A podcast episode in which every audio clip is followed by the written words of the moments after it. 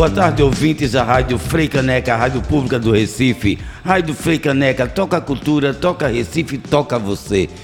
Começa agora o programa Papo de Artista. Eu sou Manuel Constantino e tenho o prazer de estar com vocês toda sexta-feira, das duas às duas e meia da tarde, trazendo o que há de melhor da produção cultural pernambucana, do Recife, de Olinda, falando com os nossos artistas e sabendo o que fazer na cidade, como fazer e com quem fazer.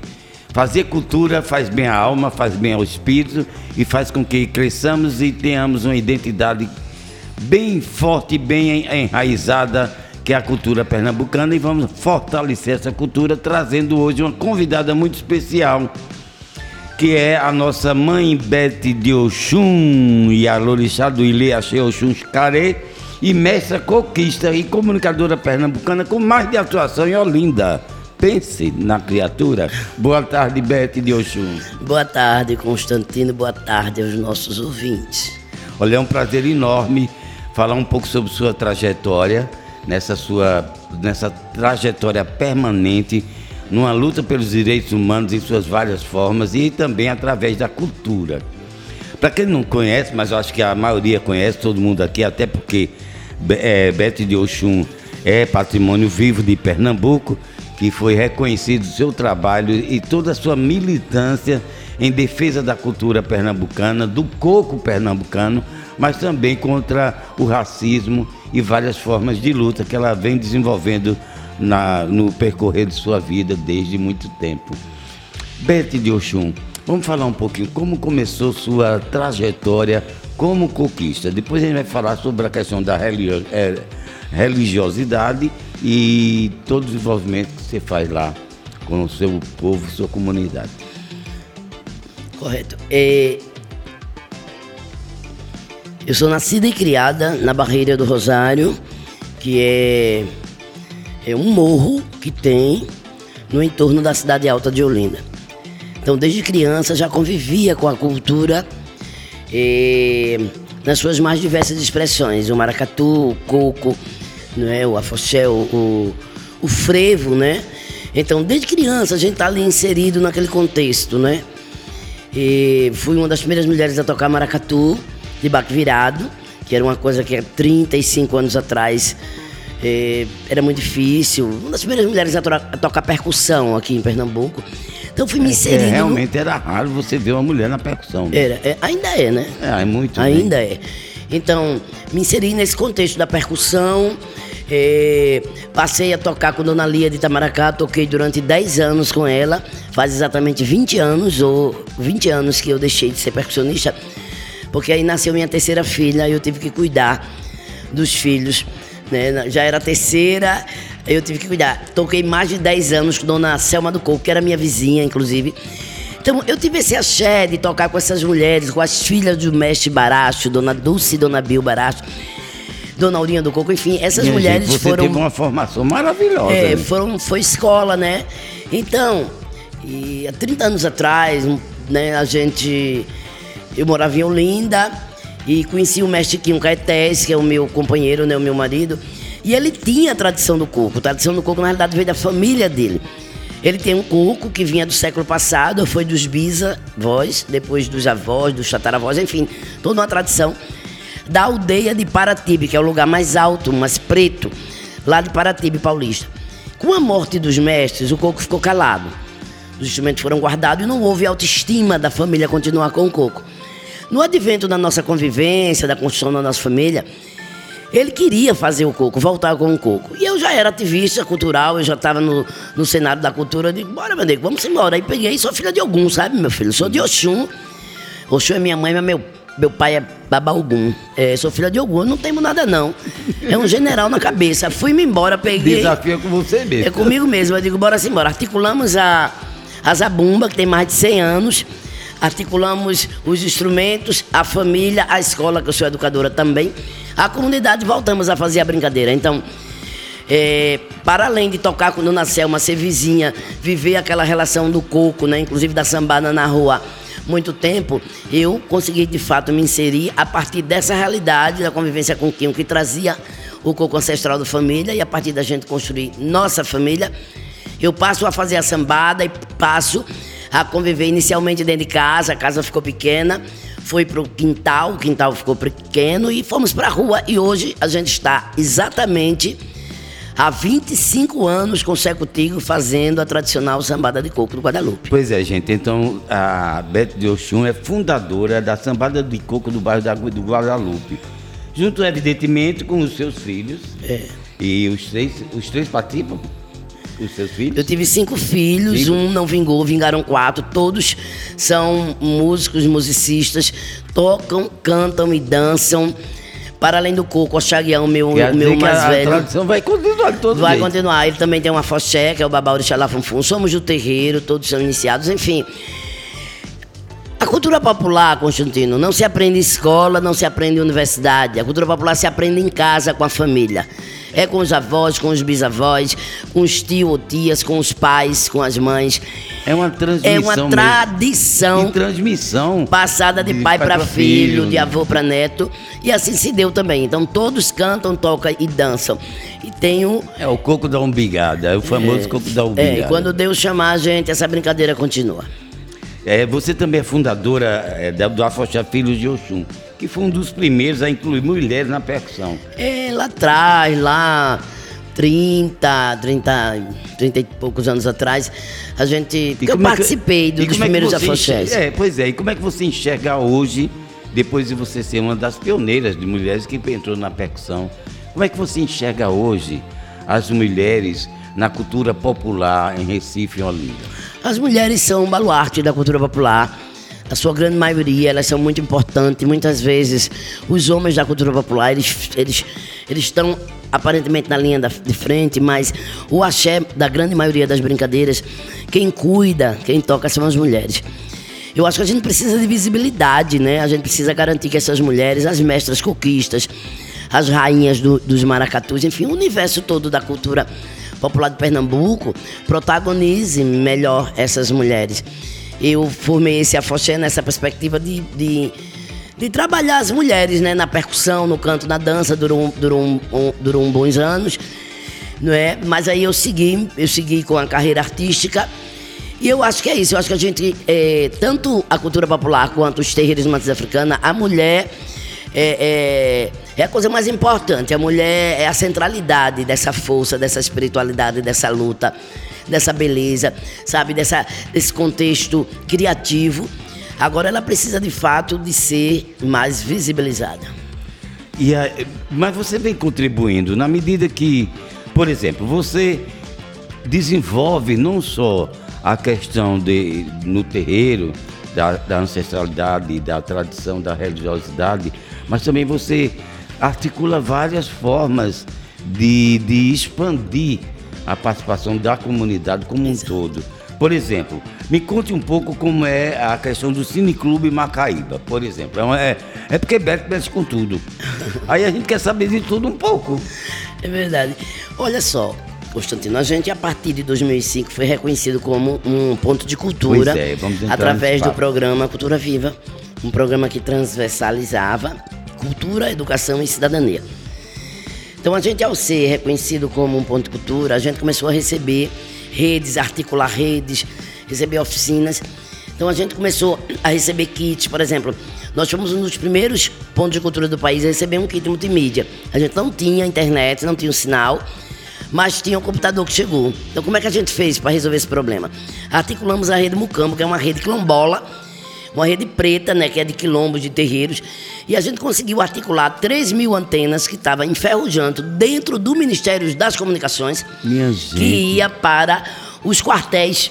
Então a gente articulou com, com mestre TC, eh, vários mestres. Aqui, mestre Afonso Aô, né, do Maracatu, eh, Guitinho Aô, que era lá também do, do, do, do Bongá, mãe Vanise Aô, muitos morreram de Xangô, eu e tantos outros.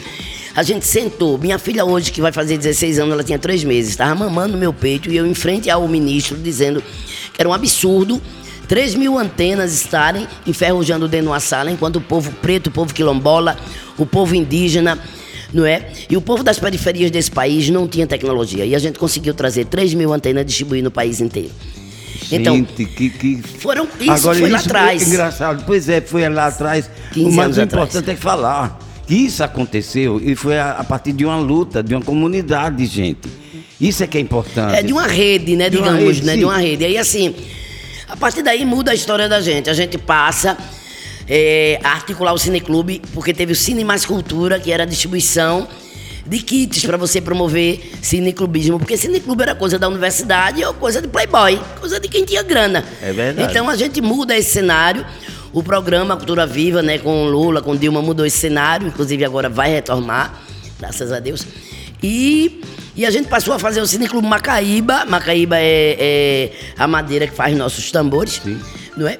E a gente passa a fazer essa exibição e, e, digamos, minimizar essa distância, não é? Do cinema. O cinema é uma coisa, principalmente hoje, é, dos shoppings. Então, cada vez mais o cinema fica excludente. A gente precisa trazer, e o movimento cineclubista ele é muito importante para isso. Uma outra coisa importante foi o Labicultura, é, é, o Labicoco, Laboratório de Tecnologia e Inovação Cidadã. A partir da gente receber o kit, começa a ter formação em, em tecnologia. E assim, foi uma outra luta. A gente não iria receber os kits, por exemplo, os, os computadores, que era um terminal burro e mais três máquinas. Porque geralmente eles, eles dariam a pontos de cultura que tinham é, experiência com tecnologia e tal.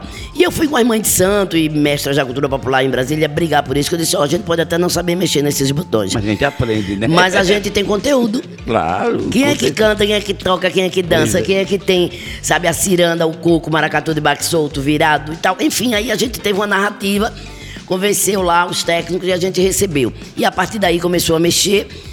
E hoje a gente tem, desde 2008, tem 14 anos que a gente tem um laboratório de tecnologia produzindo game que chama-se Contos de Ifá. Game roteirizado com a mitologia brasileira. A gente está ensinando a juventude negra a produzir game, mas também a tornarem-se web designer, design gráfico, produtores fonográficos e programadores. Porque, Constantino, quem é que programa no país? Quem é que programa em Pernambuco? Quem programa são jovens, ricos, brancos, geralmente hétero, judaico, cristão. A negrada que está dentro do terreiro, a negrada que está nas periferias, precisa também aprender a programar.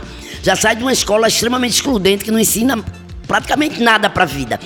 E a gente precisa garantir que esses jovens tenham oportunidade. Então a gente começou a fazer esse curso através da Fundação Cultural Palmares.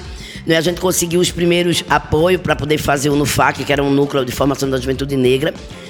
Hoje eu estou com quatro universidades, a Universidade Federal de Pernambuco, a Federal Rural de Pernambuco, a Católica e a Uniaeso, eh, fazendo eh, trocas de metodologia. Tem 10 anos que essas quatro universidades levam seus alunos para trocarem metodologia, para entender a dimensão além dos muros da universidade.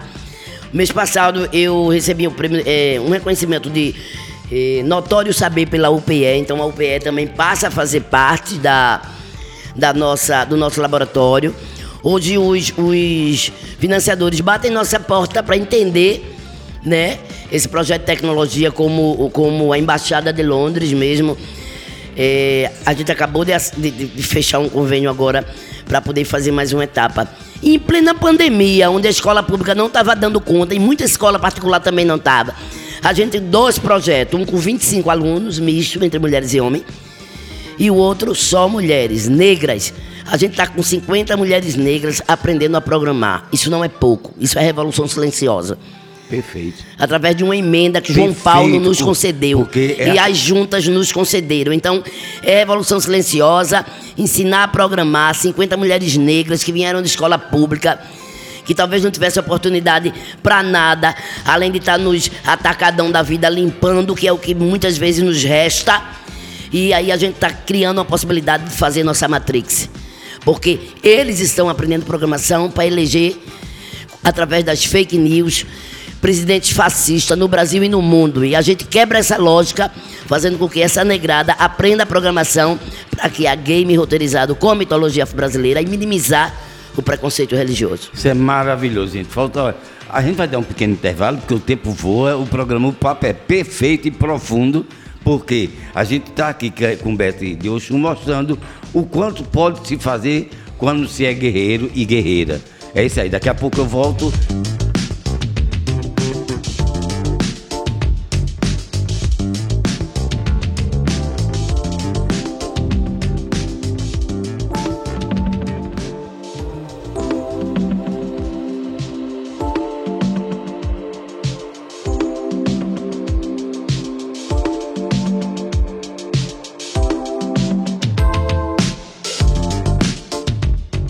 Boa tarde, ouvintes da Rádio Freicaneca que estão chegando agora. Eu sou Manuel Constantino e estou com o Papo de Artista.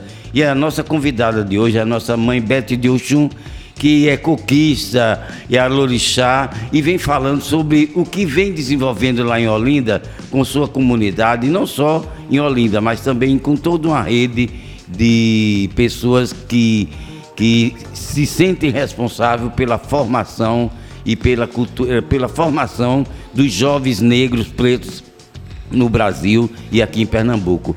Beth, qual, agora diante de um novo governo, qual a perspectiva que vocês têm, você e sua comunidade de um modo geral, e seus parceiros, é, com a possibilidade do retorno da, da, políticas voltadas para os pontos de cultura, a luta também contra o racismo? Qual a perspectiva, na verdade, de Beto de Oxum? A perspectiva é a melhor possível. Nós estamos muito felizes né, com a vitória do presidente Lula, com o anúncio aí dos novos ministérios. É, no final de semana passado, a gente teve em Serra Talhada fazendo o encontro estadual dos Pontos Cultura. Foram mais de 30 Pontos Cultura. É, antes de ontem, a gente teve um encontro com o GT de Matriz Africana do, né, do Conselho Nacional de Política Cultural. Eu fiz parte do Conselho Nacional de Política Cultural é, em dois mandatos, quer dizer, o, o, maior conselho de cultura, o conselho que dialogava no pleno com, com o ministro, com o secretário né, executivo. E eram lugares que antes a gente não imaginava que pudesse. Conselho para mim era o conselho da mãe, do pai, da tia. E aí a gente percebe que tem um lugar de diálogo das políticas públicas, de construção de políticas públicas. A gente ocupou esse lugar no governo Lula, por isso que é um governo importante no tocante à participação social. Eu estou muito otimista, acho que Margarete Menezes, ela escolhida como ministra foi muito acertada da parte de Lula. É mulher, é negra, é nordestina, canta o axé, sabe? Então tem tudo a ver. Tem a igualdade racial agora que chegou hoje a informação. É o, é o Ministério né? da Igualdade. Ministério da Igualdade Racial com, com a irmã da Marielle, né? É, Marielle. Então, Marielle. assim. É, é, são Luciana, Ciência e Tecnologia, É, Luciana Santos. Eu acho que aí chegou as mulheres também é, com essa perspectiva de dar essa dimensão. Eu estou otimista. A gente teve uma reunião também é, da Comissão Nacional do de Cultura, que é uma escola virtual de, de, de, de políticas culturais, né? Com o Célio Turino, com várias pessoas lá, o Juca, enfim.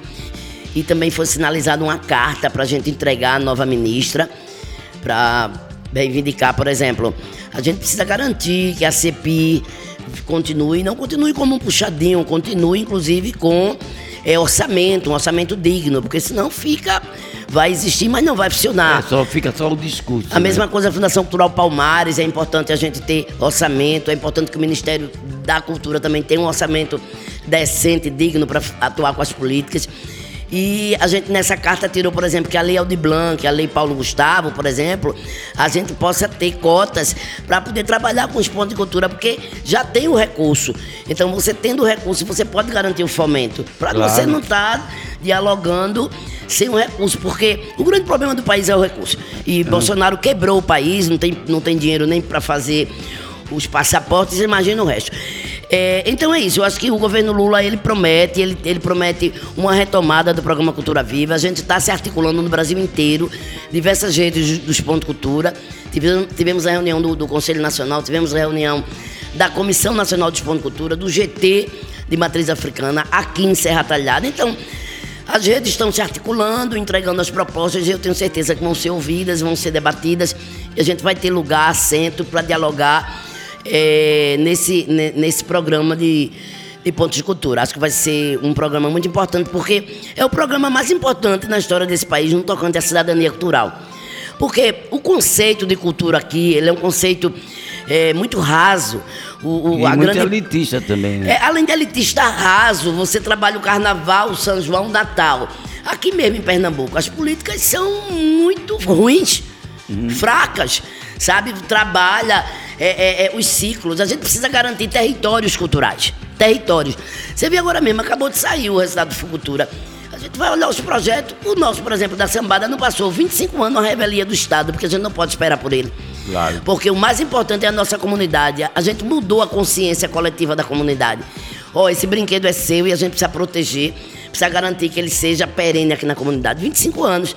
Aí o técnico que vem do sul, do sudeste, geralmente técnicos sabe? Que não tem identidade, que não tem sentimento de pertencimento, que não conhece os territórios culturais, os terreiros culturais, analisa, sabe, de uma lógica branca, de uma lógica excludente e não reconhece. Enfim, nós passarinho, eles passarão. A gente vai continuar fazendo a sambada. Tô há 25, se Deus me der anos de vida, farei mais 50 mas que essa política pública precisa ser repensada, sabe, repensada, precisa. E né? cultura não é ciclo. Pois é. Cultura não é ciclo. Cultura é, é muito mais do que isso. Que, que, é, os, os gestores precisam entender que cultura é também uma atividade econômica.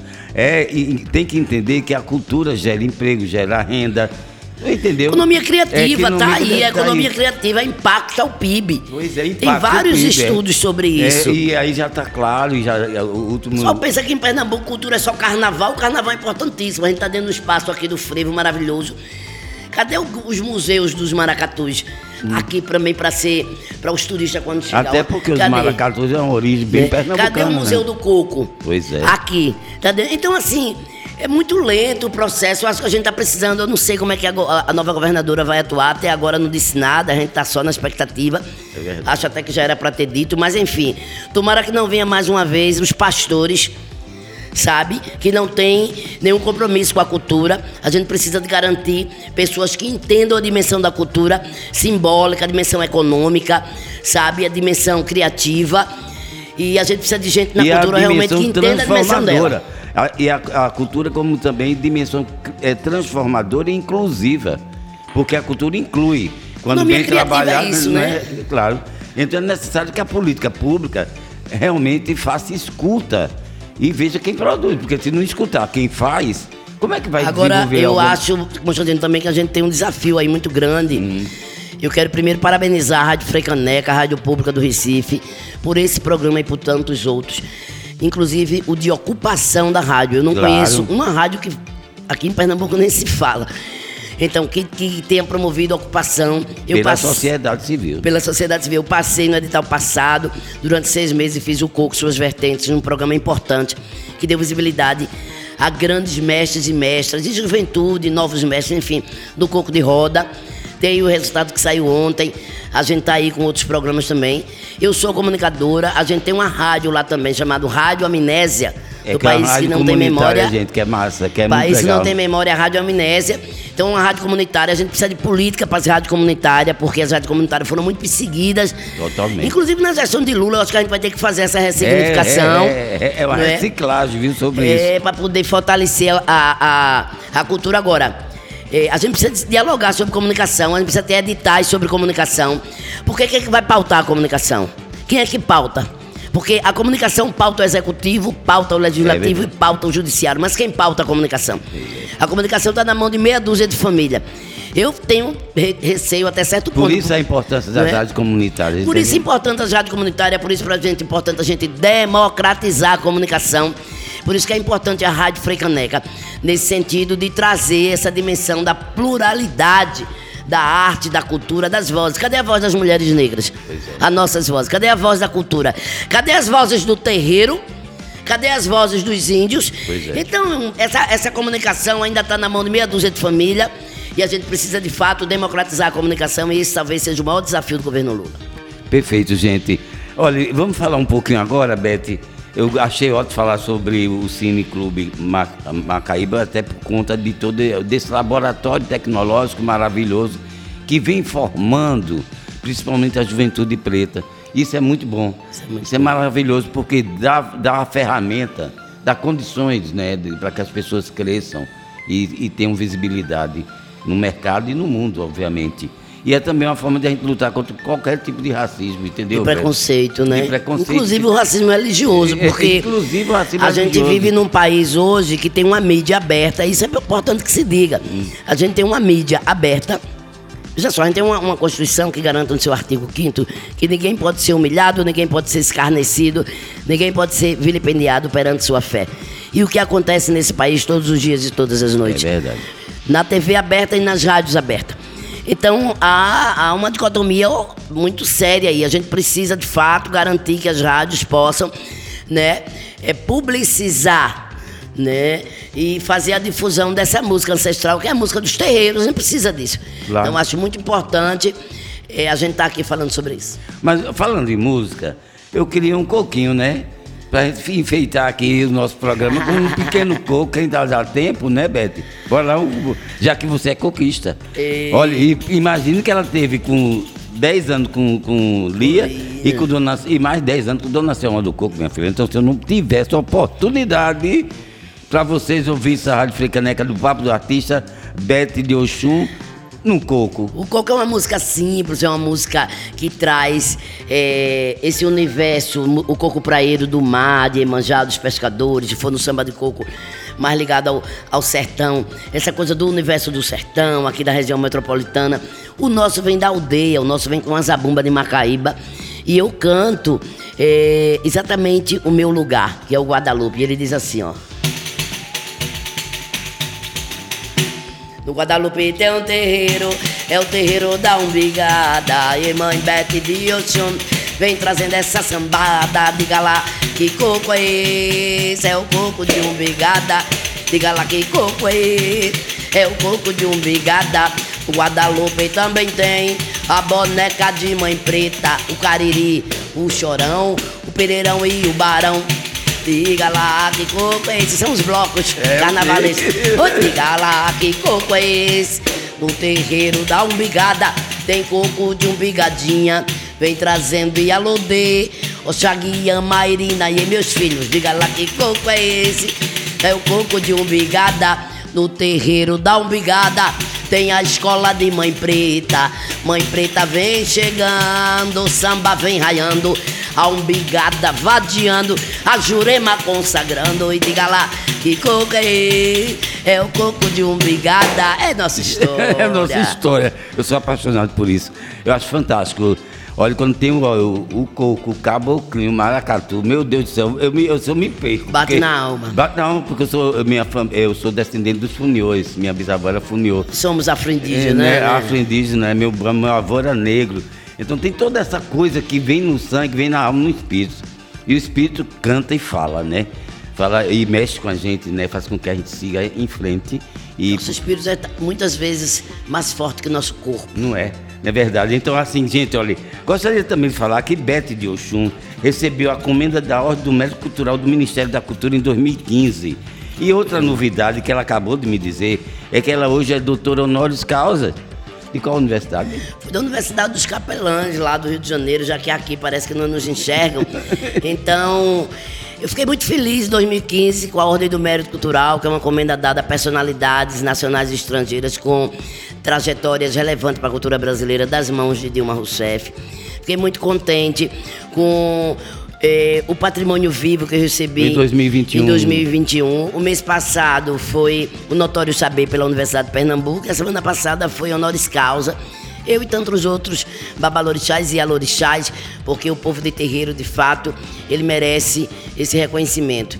Agora, eu acho que ainda tem muita coisa, sabe, Constantino, para a gente é, lutar a questão da democratização da comunicação, a questão da valorização da cultura, a questão dos territórios culturais, a questão é, da tecnologia que tem que estar tá mais acessível. Ela né? tem que ser democratizada, democratizada de fato. De fato, nas Não escolas. Não é no discurso, gente. Porque de discurso todo mundo está cheio.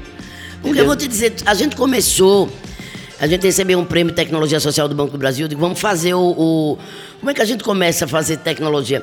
A gente começa a pegar os tablets que eram, eram ofertados para os jovens da escola pública. E meus filhos estudavam em escola pública. Chegavam em casa e diziam: a gente não pode levar esse tablet para a escola, porque a escola não foi instrumentalizada. Não tinha internet, quando tinha, era dos diretores. Então, uma coisa meio eleitoreira. Aí eu disse: não, eu tinha dois filhos de axé, desenvolvedores, a gente começou a desenvolver. Primeiro fomos para a escola, para o laboratório da escola. E a escola não, não sabia o que fazer com aquilo, não topou porque não tinha segurança. E outra coisa, para querer transformar, revolucionar a escola de dentro para fora. Aí eu pedi licença ao Chum e a gente começou a fazer dentro da, da nossa, nossa casa. Hoje a gente tem o game de Exu, de Ogum, de Oxóssi, de Oxum. A gente tá acabando de Emanjá, a coisa mais linda do mundo. É o cenário de Olinda, aquelas casinhas de casal, o, farol. Sim, Quer dizer, todo um cenário construído coletivamente com esses jovens. Então, nego, tá na hora do pau comer, tá na hora de virar o jogo, tá na hora da cultura ser protagonista, tá na hora da gente ocupar o Dion dessas rádios pra tocar a música que as outras rádios não tocam. Muito bem. Gente, é um Tá programa. na hora do pau comer. Já pra fechar. Tá na hora do pau comer. O povo preto ser respeitado. Tá na hora do pau comer. Povo de terreiro ser protagonizado. Tá na hora do pau comer. Pra aparecer na televisão. Tá na hora do pau comer. Pra derrubar as concessão. Tá na hora do pau comer. Chegou o povo da cultura pra poder com a estrutura, trazendo arte insurgente, fazendo a cabeça da gente, vai puxar, e vem chegando as eleições.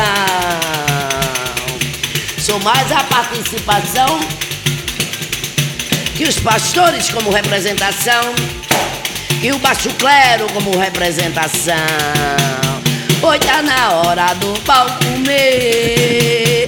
É nós, é a cultura, são as mulheres, é a negrada, é a periferia, é o movimento cultural, é a Rádio Frei Caneca, são as rádios comunitárias. E é o território, porque é no território que se dá o encontro, o desencontro, o amor. A revolução, ela é no território que, gente, que vai se dar e que vai ser transformada. Mãe Bete de Oxum, muito obrigada, Constantino. E muito rádio, obrigado, muito obrigado, gente. E vocês, Axé. axé. Vocês continuam com a programação da Rádio Frei Caneca. Eu sou o Manuel Constantino e na próxima sexta-feira estarei de volta com Papo de Artista. Rádio Frei Caneca, Rádio Pública, toca cultura, toca Recife, toca você. Todo primeiro sábado de cada mês, o Coco de Obrigada faz a sambada do Coco do Guadalupe a partir das 20 horas. Pode chegar lá que nós vamos ter muito axé, muito orgulho, muito prazer em recebê-los. Em té, axé. Axé.